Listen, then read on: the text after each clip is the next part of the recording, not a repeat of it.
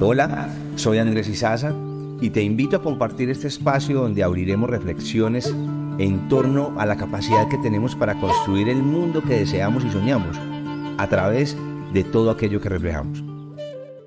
Todos los seres humanos tenemos decisiones para tomar, como por ejemplo el día de hoy podría ser de qué hablamos hoy, qué compartimos hoy, eh, qué prenda de vestir usamos el día de hoy, nos casamos, no nos casamos, aceptamos este trabajo, no aceptamos este trabajo. Entonces creo que eh, las tomas de decisiones atraviesa la vida del ser humano en los diferentes o en las diferentes etapas de su vida. Y una de las preguntas que uno podría hacer es, ¿cuál es la forma de tomar mejores decisiones? Entonces podríamos empezar, hoy hablaremos de esto, cómo acompañamos mejor las tomas de decisiones y cómo desde mi vida, haciéndome esa pregunta de cuáles son las mejores decisiones y cómo tomarlas, eh, qué herramientas nos permiten tomar mejores decisiones o me han permitido en la vida tomar mejores decisiones. Y comienzo con eh, un aprendizaje que tuve con mi guía, mi maestro, mi abuelo, Víctor Rosero, viento rítmico, eh, con una reflexión que hizo con nosotros hace un tiempo, donde nos decía que, que nos dieron el cuello para inclinar la cabeza ante el corazón y hacer que con su inteligencia lo que el corazón deseaba sucediera. Entonces ahí ya hay, hay una clave, hay un tip, y es que las decisiones las tenemos que tomar con el corazón, no con la cabeza. La cabeza eh, es como la loca de la casa, normalmente nos está despistando, nos genera ruido, como que eh, el corazón nos indica algo y, la cabeza empieza, uy, no, pero, pero es peligroso, o, o, o qué susto tomar esa decisión, o, o, nos lleva a estar afanados por conseguir algo más rápido y, y, y nos enreda un poco. Entonces, ¿cómo estamos nosotros conectados con el corazón actualmente? ¿Cuál es el vínculo que tú tienes o ese diálogo permanente con el corazón? Hay veces estamos muy conectados desde lo racional, de lo que podemos explicar, de, lo que podemos cuantificar, medir, controlar. Que la cabeza nos invita también al control y el corazón eh, está lejos de, de, controlar eh, o, o, de tener una explicación lógica frente a lo que nos está invitando a hacer o a decidir. Para esto también he entendido que para para poder tomar buenas decisiones, de alguna manera tenemos que activar la creatividad. Tenemos que utilizar el pensamiento para buscar la forma de lo que el corazón quiere suceda.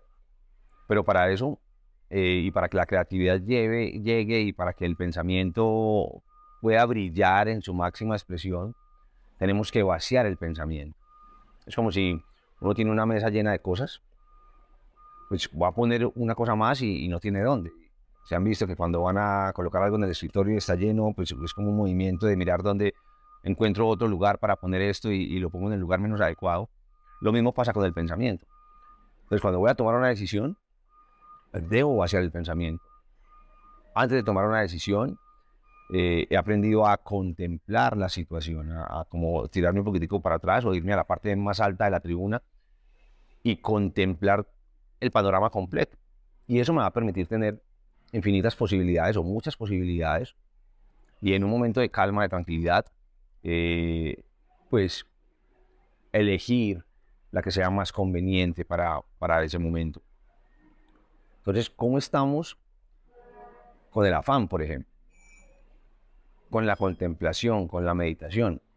Y la meditación no, no es solamente pues, sentarme en posición de yogi a, a, a respirar, que la verdadera meditación tiene que ver con contemplar las emociones y todo aquello que sentimos, mirar, primero reconocer esa emoción, reconocer lo que estamos sintiendo, uy, tengo rabia, o tengo miedo, o tengo afán, o tengo dolor, eh, y luego de aceptarnos, preguntarnos de dónde viene eso, y esto teje un poco con, con lo que hablábamos anteriormente en, en, otro episodio cuando hablábamos de la ley espejo, eh, contemplar, de, preguntarnos de dónde viene esa emoción, qué me está reflejando esa emoción, para luego poder tomar una decisión respecto a eso.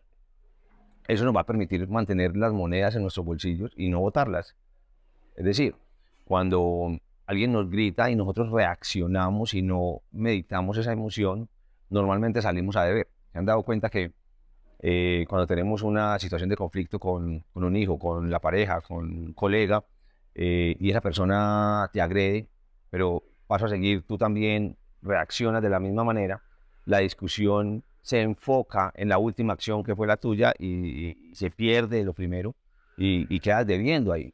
Si tú mantienes tus monedas, si tú meditas esa emoción y miras qué estás reflejando en el otro que te grita y cómo mantienes tu energía contigo en tu centro y de una manera amorosa o respetuosa, le pides al otro que no te grite, que pueden hablar sin necesidad de llegar a la agresión o lo invitas a la calma todavía la energía se mantiene en la situación por resolver con, esa persona y contigo, sin necesidad de que se, pierda el foco del objetivo de lo que tienes que resolver. Entonces, eh, chévere si revisamos cómo estamos tomando las decisiones en nuestras vidas hoy, recordando que es importante escuchar el corazón, contemplar la situación antes de tomar una decisión. Ahora, debemos reconocer también que cuando tomamos decisiones desde el corazón, eh, es como, como que se genera eh, automáticamente mucho ruido alrededor. Se van a dar cuenta que cuando uno sigue el corazón, escuchan muchas voces diciéndole, uy, no, eso no se puede, o cómo se te ocurre. Em, eh, mucho, mucho ruido alrededor, como cuando se prende una luz en la oscuridad, que llegan muchos mosquitos. Lo mismo pasa cuando uno sigue el corazón hay mucho distractor, mucho, mucho ruido que, te despista, te desconcentra de ese propósito que el corazón te está eh, invitando o, te está diciendo que, es lo que tu espíritu, lo que tu alma quiere, quiere que se realice. Entonces ahí también tenemos que prepararnos muy bien para saber afrontar esas situaciones, ese ruido que hay alrededor. Y aquí conecto con otra cosa que me ha sucedido en la vida, y es que el camino de Dios, del Espíritu, eh, no es solo como con palmaditas en la espalda o con cosas maravillosas, dulces eh, o, fáciles. Supongamos que, tienes anhelo de encontrar una pareja eh, y el corazón te dice, mira, párale bolas a este hombre o a esta mujer que está por ahí y, y comienzas, le haces caso al corazón y comienzas una relación con esta persona y al mes encuentras que era eh, agresivo o agresiva o celoso y celosa y, y, te das cuenta que no, que por ahí no era y entonces dices, güey madre, yo por qué le hice caso al corazón. Pero resulta que esa persona te presentó un amigo o una amiga que se convirtió en el amor de tu vida, con el que te casaste, tuviste una familia y fuiste feliz por el resto de tu vida. Muchas veces el corazón nos guía a, a, a unos errores incluso, aparentemente errores, que son aprendizajes que uno debe tener para llegar a, ese propósito que, tiene trazado para nosotros. Y eso sucede cuando tenemos cosas por aprender. Nos ponen esa, esa pareja celosa porque seguramente teníamos que vernos en un espejo y ver los celos que teníamos, eh, eh, que manejábamos en nuestra vida para que sanáramos eso y estuviéramos preparados para cuando el amor de nuestra vida llegara. Entonces, no tenemos que tener todas las respuestas. Muchas veces hay que sentir más que pensar, activar el sentipensamiento para, para poder conectar con, con ese corazón y, y, y, lograr lo que el espíritu, la vida quiere para nosotros. Aceptar el error. El error hace parte del camino. Eh, muchas de, las de los grandes inventos de la humanidad han surgido gracias a múltiples errores que cada día eh, se iban minimizando para lograr eh, transformaciones en la humanidad. Entonces, el día de hoy eh, quería compartirles esto, que he estado atravesando momentos así como de mucha toma de decisiones y recordaba todo eso que les estaba diciendo, los he puesto en práctica eh, y me han permitido estar en calma y, tomar hasta ahorita buenas decisiones.